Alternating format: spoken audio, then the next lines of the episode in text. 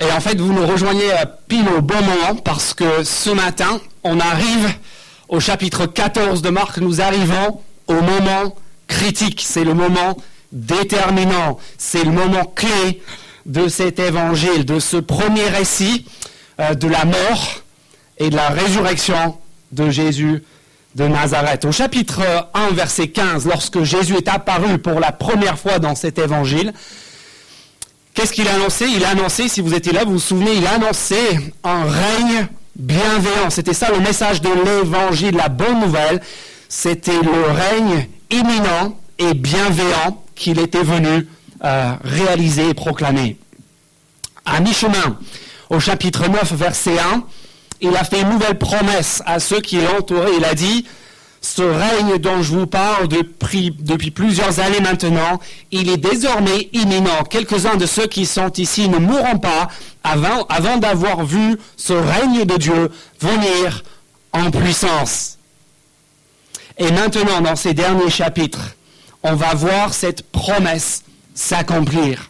On va voir ce règne resplendir, ce règne attendu et annoncé. Si vous regardez juste le chapitre 14 et le verset 62 qu'on verra la semaine prochaine, vous verrez que ce Jésus il va être condamné, ce qui va débloquer son procès qui est au point mort, faute d'accusation, on verra ça la semaine prochaine, ce qui va débloquer son procès, ce qui va permettre, permettre à ses ennemis de le condamner, c'est tout simplement le fait qu'il se présente comme le Christ, comme le roi divin. Au chapitre 15, on va voir Jésus présenter la foule par Pilate, le gouverneur romain, comme étant le roi des Juifs. Au-dessus de sa tête, à la croix, l'inscription lira Voici le roi des Juifs. Ici, au verset 25, regardez, chapitre 14, verset 25, il est encore question de ce royaume. Jésus mange son dernier repas et il dit que ce repas est en réalité l'anticipation de son sacre. L'ironie immense l'ironie immense ici, c'est que le règne de Jésus va être inauguré au moment même de sa mort. À la différence de tous les autres rois de la terre, le règne de Jésus ne va pas s'arrêter, mais au contraire commencer au moment et à cause de sa mort. Jésus règne, Jésus revient, comme on l'a vu la semaine dernière au chapitre 13, en raison de sa mort. Et si vous reprenez vos Bibles à la page 656 euh, avec moi, euh, euh, vous aurez remarqué certainement pendant la lecture que l'ombre de la mort est partout ici. Verset 1. Il cherchait les ennemis de Jésus, les chefs des prêtres et les spécialistes de la loi, cherchaient des moyens de le faire mourir. Verset 7, Jésus dit, vous ne mourrez pas pour toujours avec vous. Verset 8, il est question de l'ensevelissement. Verset 18, il y a cette bombe qui est lancée en plein milieu d'un repas de fête entre amis. Il dit, l'un de vous me trahira. Verset 21 encore, regardez le Fils de l'homme s'en va. Verset 24, mon sang qui sera versé pour beaucoup. La mort, est partout. En fait, contrairement à, toutes les autres biographies que vous pourrez lire sur les, hommes politiques ou les, les, grands personnages culturels ou intellectuels, l'auteur de cette biographie, Marc, va passer 20% de son récit.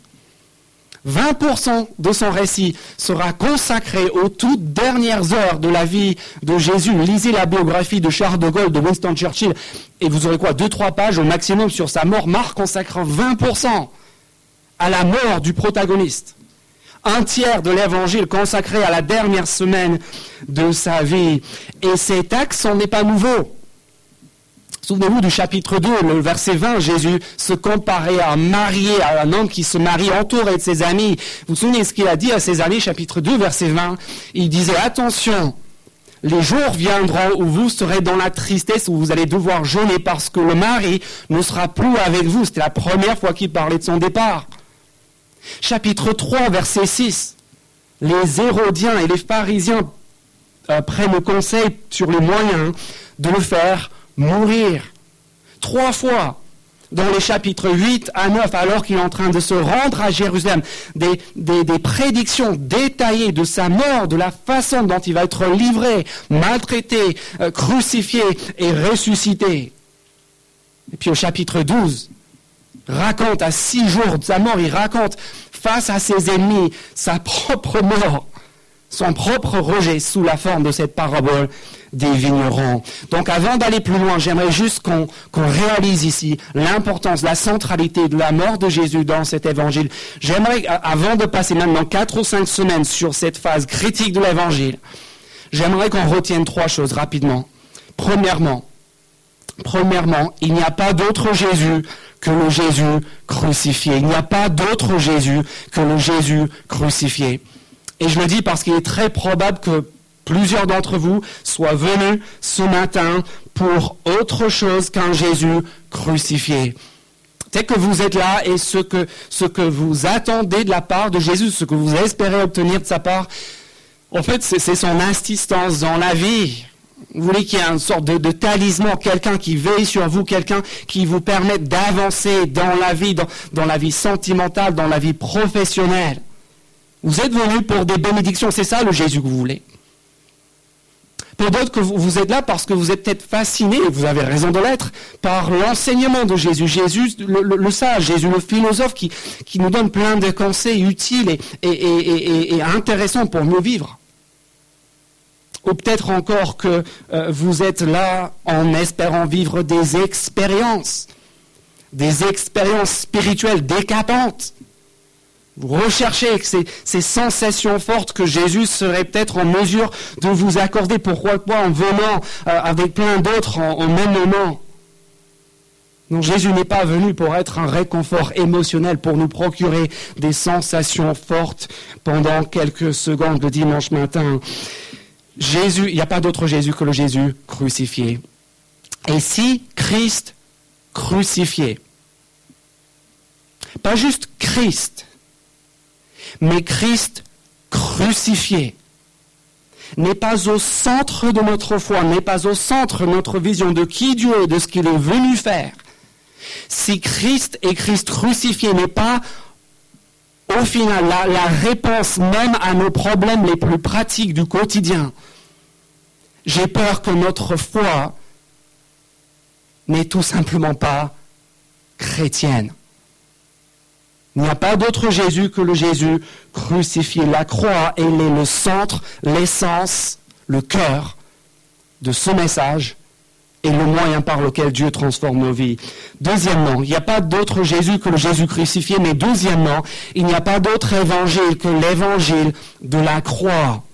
Ce que nous allons voir dans ces prochaines semaines nous engage pourquoi? Parce que Jésus a dit au chapitre 8, verset 34, quand pour la première fois il s'adresse à la foule, il appelle la foule à le suivre.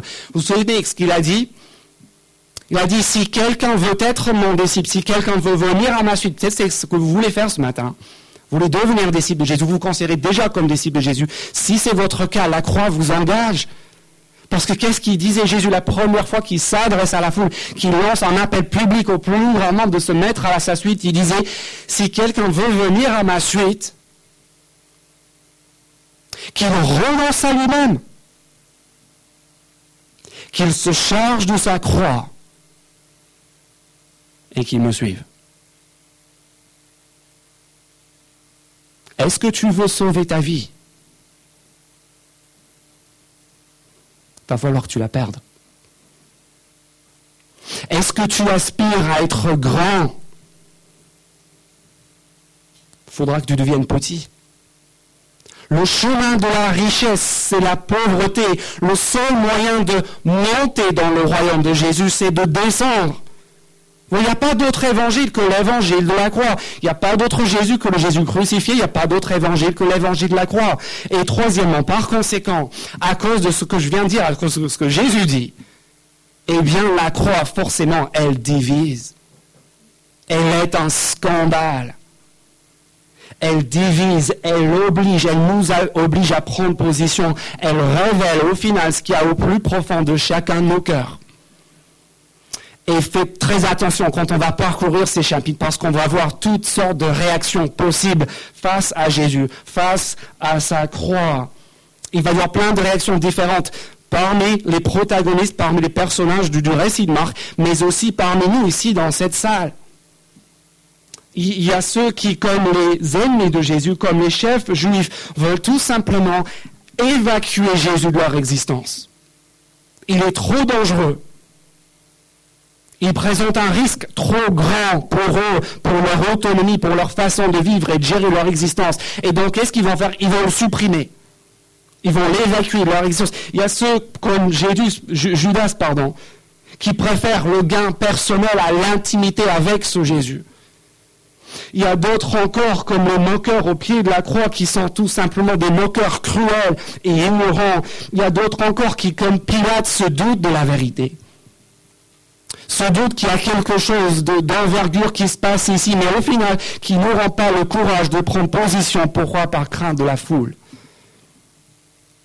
Il y en a d'autres ici qui, comme, comme Pierre, sont peut-être des grandes gueules, plein de grandes déclarations sur leur foi, sur ce qu'ils aimeraient faire pour Dieu, mais sans que les actes suivent. Il va y avoir des mauvaises surprises.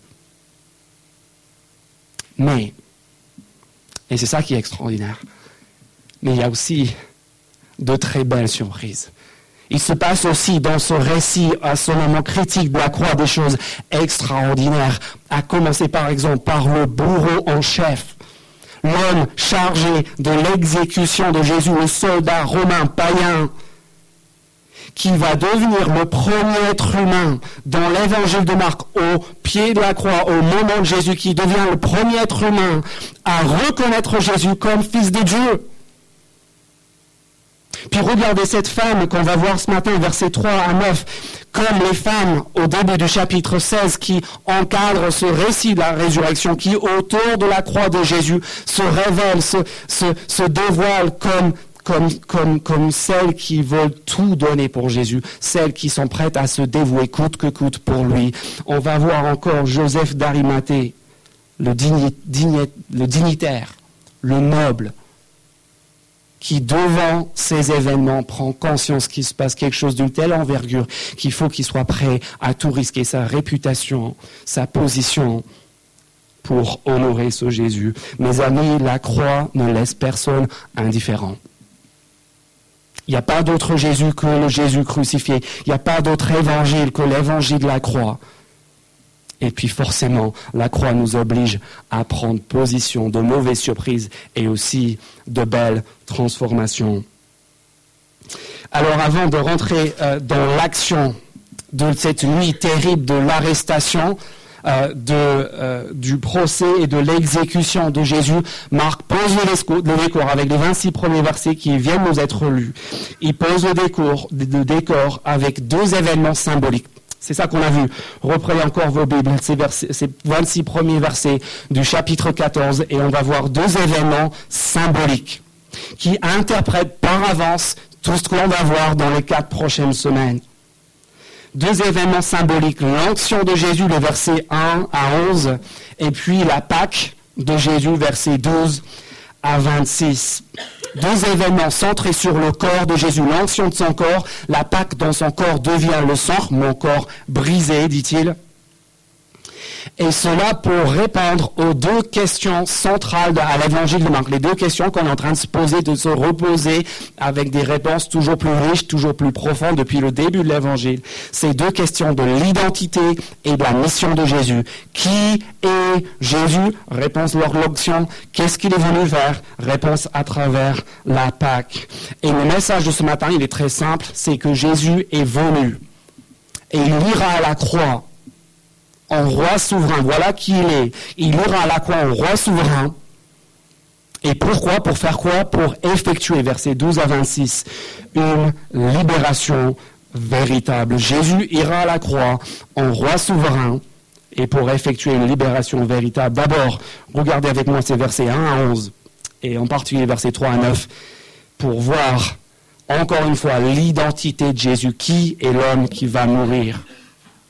Verset 3, regardez, comme Jésus était à Béthanie, dans la maison de Simon le lépreux, une femme entre à Panant qui se trouvait à table. Elle tenait un vase qui contenait un parfum de nard pur, très cher. Elle brisa le vase et versa le parfum sur la tête de Jésus. Et ça, ça nous paraît juste disons-le, bizarre. Qu'est-ce qui se passe ici? C'est pas le genre de choses qu'on vit, qu'on voit tous les jours. Eh bien, qu'est-ce qui se passe? Dans le premier lieu, on peut voir que nous avons ici à faire un geste extravagant, un geste extravagant, un geste extrême, un geste coûteux pour témoigner, pour manifester à Jésus tout l'amour, toute euh, euh, l'adoration que, cette femme veut lui porter. Attention, ce qu'on a ici, c'est pas du Chanel, c'est pas de la croix de Gio, de la duty free, de Blagnac. Non, sa valeur, verset 6, regardez, sa valeur est estimée par ceux qui sont là à 300 pièces d'argent. Ça ne vous parle pas non plus, mais 300 pièces d'argent, en fait, c'est un an de salaire pour un ouvrier. Un an du SMIC, c'est presque 15 000 euros. Cette femme, elle est en train de déverser 15 000 euros de parfum sur la tête de Jésus. Et pas juste quelques, quelques gouttes, mais en fait, c'est une fiole unideuse dont elle doit rompre le col pour en déverser tout le contenu. Et probablement c'est un parfum en fait qui était venu de l'Inde, un parfum extrêmement rare, incroyable à l'époque d'avoir un objet qui serait venu d'aussi loin qui était certainement transmise de, euh, de, mère en fille depuis euh, peut-être quelques générations. C'est un geste extrême. Mais c'est aussi, et c'est ça qu'on est obligé de constater si on a suivi cet évangile, c'est aussi un geste royal. Parce que que signifie le mot Christ? Le titre que Jésus porte depuis le chapitre 8 dans cet évangile. Christ, ça veut dire quoi? En grec, en fait, ça veut dire tout simplement loin.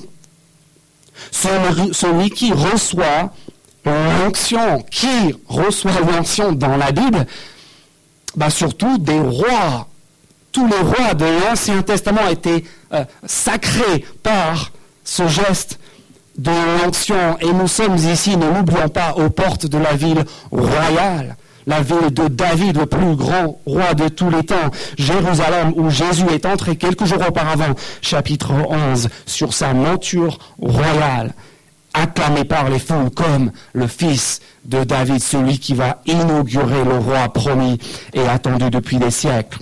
Geste extrême, geste royal, mais surtout, regardez la suite maintenant, versets 4 et 5, surtout un geste contesté. Quelques-uns, verset 4, exprimèrent leur indignation. En fait, le mot est faible par rapport à l'original. Exprimèrent leur indignation profonde contre, entre eux. À quoi bon gaspiller ce parfum? On aurait pu vendre plus de 300 pièces d'argent et les donner aux pauvres. En fait, cette réflexion, elle ne vient pas nulle part à cette saison de la Pâque qui est en train de s'ouvrir au chapitre 14, verset 1. Regardez, à cette saison, il y avait la tradition parmi les Juifs de, doubler leur, leur, dîme, leur effort de, charité euh, en faveur des pauvres. Et donc, ce que les gens sont en train de dire, en gros, c'est mais, comment ça C'est cette femme, elle est en train de claquer 15 000 euros, un an de salaire, inutilement. Et en plus, c'est le soir du Téléthon. C'est juste indécent, c'est inacceptable. Comment est-ce que cela peut être envisagé? Ils disent mais au lieu, au lieu de gaspiller de, l'argent comme ça, bah, tu aurais mieux fait, de faire ta BA comme, comme il convient à, cette saison. Mais regarde les versets 6 de Jésus, ce que Jésus dit. Jésus dit si, si, si. Si, si, justement, regardez, elle a fait une bonne action. Vous inquiétez pas, sa béa, elle l'a faite. Elle a fait une bonne action envers moi. En fait, il dit, elle a raison. Encore un personnage anonyme dans l'évangile qui voit juste, qui voit clair, qui a la bonne réaction, la réaction à la hauteur de la réalité. Et en fait, il continue verset 8 et 9, regardez, non seulement il la défend, ne, l'embêtez plus, laissez-la tranquille, ne lui, faites pas de la peine. Non seulement il défend cette femme, mais il amplifie son geste. Regardez versets 8 et 9. Elle a fait ce qu'elle a pu. Elle a d'avance parfumé mon corps pour l'ensevelissement. Encore cette ombre de la mort en lien avec la royauté de Jésus. Verset 9. Je vous le dis en vérité, partout où cette bonne nouvelle sera proclamée dans le monde entier, on racontera aussi en souvenir de cette femme ce qu'elle a fait. Voilà la différence de tous les autres rois. Le règne de Jésus ne, ne finit pas lors de sa mort, mais commence, sera inauguré jusqu'aux extrémités de la terre par son décès. Et en tant que roi, en tant que roi souverain, c'est ça que Marc veut que nous voyons aussi ce matin. En tant que roi souverain, Jésus maîtrise totalement cette échéance. Regardez, euh, il sait qu'il s'en va, mais que son départ et retour va inaugurer son royaume tant attendu. Regardez le verset 25. Je vous le dis en vérité, dit Jésus, je ne boirai plus jamais du fruit de la vigne jusqu'au jour où je le boirai de nouveau dans le royaume ou lors du règne de Dieu. C'est-à-dire qui sait qu'il va de nouveau manger et boire? Et la prochaine fois qu'il va boire, eh bien ce règne tant attendu sera inauguré. Sa mort est un sacre qu'il maîtrise parfaitement. Il maîtrise même le, le calendrier. Regardez les tout premiers versets du chapitre. La fête de, la Pâque et des pains sans levain, verset 1, devait avoir lieu dans deux jours. Les chefs des prêtres et les spécialistes de la loi cherchaient des moyens d'arrêter Jésus par ruse et le faire mourir. Oui, ils veulent le faire mourir. Mais regardez l'ironie. Verset 2, sur toute l'année, 365 jours, il y a un seul jour, un seul week-end où il ne faut pas que cette mort intervienne que ce ne soit pas verset 2 pendant la fête, afin qu'il n'y ait pas d'agitation parmi le peuple. Il veut tous les jours de l'an sont bons, sauf celui-là. Et en quel jour est-ce que Jésus va mourir Précisément en ce jour, ce jour de la Pâque, pour des raisons qu'on verra dans un instant. Il maîtrise le calendrier, maîtrise l'avenir lointain, verset 9. Il sait que ce message qu'on va parler, comme on le fait ce matin, 2000 ans plus tard, on va parler non seulement de lui, mais de cette femme et de ce qu'elle a fait. Il maîtrise l'avenir lointain, il maîtrise aussi l'avenir proche, versets 12 à 16, regardez. Tous les détails de l'organisation de ce repas, verset 13, allez dans la vie, vous allez trouver un tel individu, un tel propriétaire, une telle maison, une telle salle. Il maîtrise tout, jusque dans les moindres détails. Il, il sait qu'il va être livré, verset 18. Il sait comment il va être, euh, tué, c'est grâce à cette, à cette trahison. Euh, verset 18, l'un de vous me trahira, il sait qu'il va être livré, c'est exactement qui va le faire. Voyez le message de Marc, qui est Jésus Il est le roi souverain, qui maîtrise tout, qui maîtrise le calendrier, qui maîtrise l'avenir lointain, qui maîtrise l'avenir proche, qui sait exactement ce qui va se passer, quand, comment, et qui vont être les acteurs. Et la question pour nous est très simple. Elle est très simple. Face à cela, face à ce roi souverain qui va à sa mort, quelle sera notre réaction? Quelle sera notre réponse? Parce que nous avons un choix à faire. Est-ce que nous, comme cette femme, on va estimer que sa personne a une telle valeur une telle importance. Est-ce qu'on voit suffisamment bien qui est Jésus pour estimer qu'il est digne de tout ce que nous avons? Notre adoration de ce Jésus sera-t-elle extravagante, excessive? Est-ce qu'on va le laisser être le roi, le maître? Pas juste en théorie, pas juste sur papier, mais dans les faits de notre corps de notre portefeuille, de nos relations, de nos projets, de tout ce que nous sommes et de tout ce que nous faisons, parce que nous avons ici un roi tellement bon et tellement souverain qu'il est capable même de tourner le mal, même le mal suprême, en bien. Et pas juste en bien, mais en, en salut pour nous tous, pour tous ceux qui placeront leur confiance en lui. Tous les personnages dans ce récit ont d'autres projets, d'autres intentions. Et Jésus est capable de faire concourir toutes ces choses, pas juste pour qu'il n'y ait pas de mal absolu commis, mais, mais pour le bien, pour le salut de tous ceux qui placeront leur confiance en lui. Et s'il est souverain à ce point-là, s'il est souverain à ce point-là, même en ce qui concerne ce mal absolu, ce mal suprême, à combien plus forte raison est-il le maître de tout ce qui nous arrive dans chacune de nos vies en cet instant même? Si Dieu est souverain à ce point-là, à combien plus forte raison est-il souverain de nos vies? L'angoisse, la crainte n'a pas lieu d'être si notre roi est souverain. Et puis enfin, est-ce qu'on est empressé par rapport à cette promesse du verset 9 comme quoi sa royauté, va s'étendre jusqu'aux extrémités de la terre. Est-ce qu'on est empressé de, participer à ce rayonnement de la bonne nouvelle de son règne? C'est la joie de ce que nous avons euh, euh, le privilège de faire en tant qu'Église ici depuis trois ans. Est-ce qu'on a toujours cette envie? Est-ce qu'on voit que sa royauté a des implications pour le monde entier? Mais, attention, parce que ce n'est pas par hasard que Marc contraste cette femme, son adoration extravagante, ses promesses par rapport à son règne avec Judas et les ennemis de Jésus qui encadrent le récit, versets 1 à 2, versets 10 à 11. Et Marc contraste ces deux réactions parce qu'il y a un choix. Il y a un autre choix. Il y a le choix de la femme, mais aussi un autre choix parce que la souveraineté de ce roi n'enlève en rien à notre liberté. Vous avez déjà réfléchi à ça Dieu est totalement souverain, mais sa souveraineté n'enlève en rien à notre liberté et à notre responsabilité. Oui, ça passe complètement les limites de notre entendement humain. Mais regardez le verset 21 où Jésus dit, Malheur à l'homme par qui le Fils de l'homme est trahi. Mieux vaudrait pour lui, pour cet homme, qu'il ne soit pas né. Regardez ce que Jésus fait, dans, euh, ce que Judas fait, pardon, dans les versets 10 euh, et 11. On voit très bien ici que Judas n'est pas un automate. Il est totalement libre. Il avait un choix à le faire, comme vous et moi. Il est totalement libre. Et il sera tenu pour responsable de ses actes. Mes amis, le roi souverain est devant nous. Comme il était devant cette femme, comme il était devant Judas.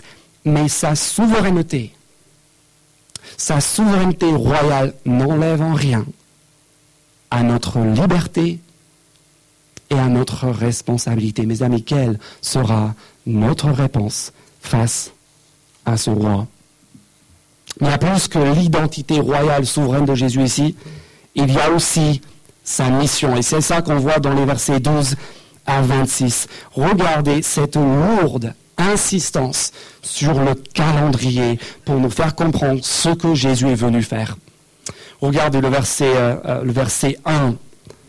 Encore une fois, la fête de la Pâque et des pains sans levain devait avoir lieu. Verset 2 encore, cette fête, que ce soit pas pendant la fête, verset 12 le premier jour des pains sans levain était là. Il a dit au verset 1, mais, mais au cas où on l'avait oublié, verset 12, le premier jour de cette fête des pains sans levain, la fête de la Pâque, et précise encore plus, regarde la suite du verset 12, le jour où on sacrifiait l'agneau pascal versets 14 et 15, cette mise en scène immense de ce repas de la Pâque, l'homme dans la rue qui va trouver le maître de la maison, la maison elle-même, la salle à l'intérieur de la maison, verset 14, où est la salle où je mangerai la Pâque. Verset 16, ils préparèrent la Pâque. Verset 12 à 25, les détails du repas de la Pâque. Comment ça comprend? Il y a un truc avec la Pâque. Avec cette fête, on est censé faire un petit lien là. Jésus ne meurt pas n'importe quel jour, il meurt le jour de la Pâque. Pourquoi? Parce que c'est elle qui explique sa mission, c'est elle qui explique ce qu'il est venu faire, alors que représente ce repas de la Pâque. Ben, le repas de la Pâque, c'est tout simplement le festin de la libération. Le grand festin que le peuple juif fêtait tous les ans pour se souvenir que leur Dieu était un Dieu libérateur. C'était beaucoup mieux que ce qu'on a eu hier avec Jean-Luc Mélenchon à Paris. C'était pas juste la fête de la révolte, la fête de l'insoumission. C'était la fête d'une libération, pas juste une libération à laquelle on aspire, mais d'une libération accomplie pour tout le peuple, objectivement et dans l'histoire, rappel annuel de ce grand moment de l'Exode, le moment raconté dans l'Ancien Testament où le peuple de Dieu, dans sa totalité, sort de l'esclavage, quitte le pays de l'ombre de la mort et se met en chemin vers la terre promise le soir de la Pâque.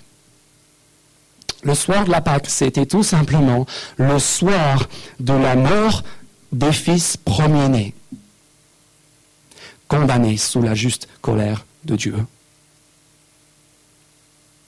Et pour ceux du peuple qui plaçaient leur confiance en Dieu, pour les Israélites, c'était surtout le soir où, grâce à un substitut, grâce au sang d'un agneau sacrifié, ce agneau pascal qui est en train d'être sacrifié au verset 12, grâce à ce substitut, tout le peuple de Dieu, de Dieu est délivré de la colère de Dieu, libéré de l'esclavage et mis en route vers la terre promise. Et si tu comprends ça, tu comprends pourquoi Jésus est venu. Tu comprends sa mission, tu comprends le sens de cette mort, parce que regardez l'aberration des versets 22 à 24, regardez. Versets 22 à 24, au beau milieu de ce repas millénaire. Ce repas de la fondation de ce peuple, Jésus commence à dire l'impensable. J'ai presque envie de dire que les disciples se, sont demandé, est-ce qu'il n'est pas en train de délirer?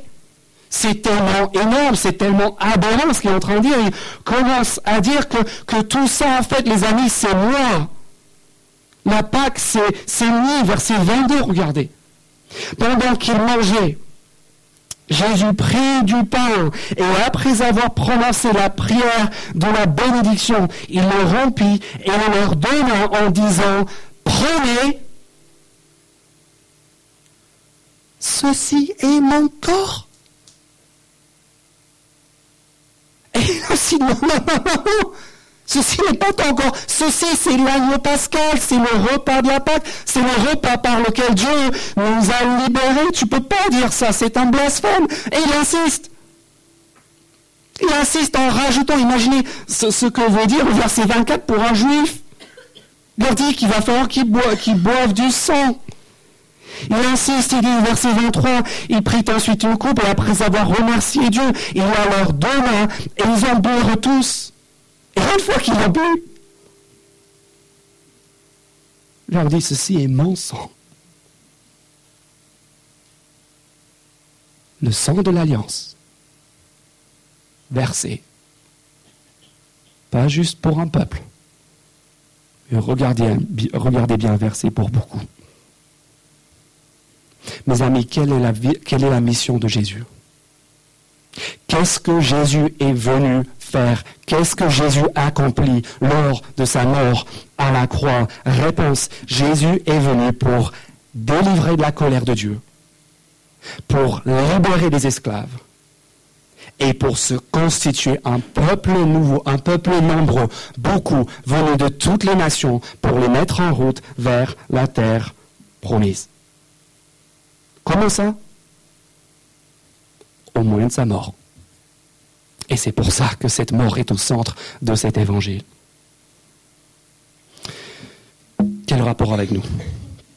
Quel rapport avec nous? Le rapport, mes amis, avec chacun de nous, c'est qu'en réalité, en réalité, cette libération ne concerne pas que ce peuple hébreu d'il y a 3000 euh, ans le, rapport avec nous, c'est qu'en réalité, en fait, d'après la Bible, chacun de nous se trouve exactement dans la même situation, spirituellement parlant, que les Israélites au soir de la Pâque. Il n'y a peut-être pas d'esclaves physiques ici, j'espère que non en tout cas.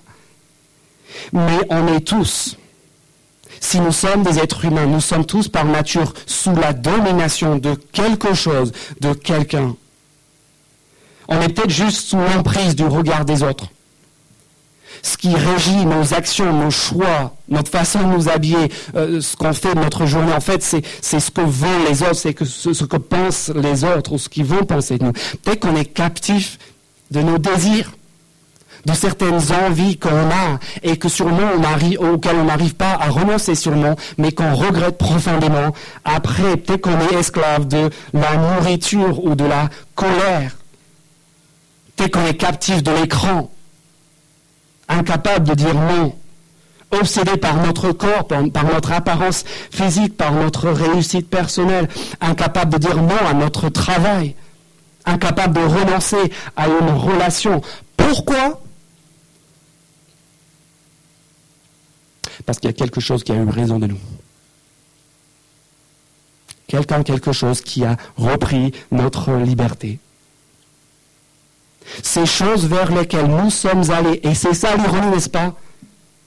Jamais on est allé vers ces choses, vers le sexe, vers l'argent, vers la réussite professionnelle, vers, vers la vie de couple, vers les enfants. Jamais on allait vers ces choses-là en se disant, tiens, je vais devenir esclave. On est toujours allé vers ces mauvais maîtres en pensant qu'ils allaient nous rendre libres en pensant, en pensant qu'on allait se procurer par ces choses-là le bonheur. Et l'ironie, c'est qu'au final, elles finissent par nous asservir. Et comment est-ce qu'on est arrivé là? On est arrivé là à cause de ce que la Bible appelle le péché, qui n'est autre chose que le fait d'avoir choisi de servir autre chose, d'adorer autre chose, de donner à autre chose que Dieu la responsabilité de nous rendre heureux, de nous épanouir, de nous combler dans la vie. Ça, c'est le cœur du péché d'après la Bible. En fait, que l'on soit chrétien ou pas, ça m'importe très peu ce matin de savoir si vous, si vous avez cette étiquette de, de chrétien ou pas. Ce n'est pas la question. La question est de savoir qui est-ce que vous servez Qui est votre maître Qui ou quoi dicte et régit vos choix et vos habitudes dans la vie Et si sur le plan fonctionnel, peut-être en disant que Jésus est notre roi et notre sauveur, mais si sur le plan fonctionnel, on regarde à notre vie de couple, à nos enfants, à notre travail, à nos habits, à notre argent, de devenir la source de notre satisfaction, on est en plein dedans. Et c'est pour cela que ce, ce que Marc écrit ici est une bonne nouvelle. Pourquoi? Parce que Jésus est venu pour rendre libre. Il est venu pour effectuer une libération véritable quand il va à la croix. Il va à la croix en agneau pascal. Pas juste pour un peuple, mais pour beaucoup, pour tous ceux qui placeraient leur confiance en lui. Il ne fait pas juste euh, ôter la colère de Dieu euh, en raison de notre choix d'adorer autre chose que lui. Il ne fait pas juste effacer chacune de nos fautes et de nos erreurs, bien qu'il fasse cela. Il nous prouve surtout qu'il y a autre chose à adorer et à servir que nous-mêmes et ce monde. Et c'est ça qui est incroyable. À la différence de nos mauvais maîtres, lui, le roi souverain, ne vient pas, chapitre 10, verset 45, pour être servi, pour nous asservir, mais pour servir et donner sa vie comme la rançon de notre liberté. Et c'est pour cela que ce matin encore, la croix est une invitation une invitation aux esclaves et aux rebelles que nous sommes par nature. Qui que l'on soit, quel que soit notre passé, la croix nous appelle et nous dit ce matin, tu peux être libre. Tu peux choisir de servir autre chose que toi-même et ce monde. Tu peux passer d'un tyran à un libérateur véritable. Et la question pour nous tous, elle est très simple elle est qu'est-ce qui nous empêche? Qu'est-ce qui nous empêche de plier le genou devant ce roi bienveillant, souverain? Qu'est-ce qui nous empêche de vivre cette liberté à laquelle il nous invite à avoir part au règne bienveillant du roi souverain et du libérateur véritable? Notre Père, merci de nous rappeler ce matin qu'il n'y a pas d'autre Jésus que le Jésus crucifié, pas d'autre évangile que l'évangile de la croix, et que chacun de nous, nous avons un choix à faire.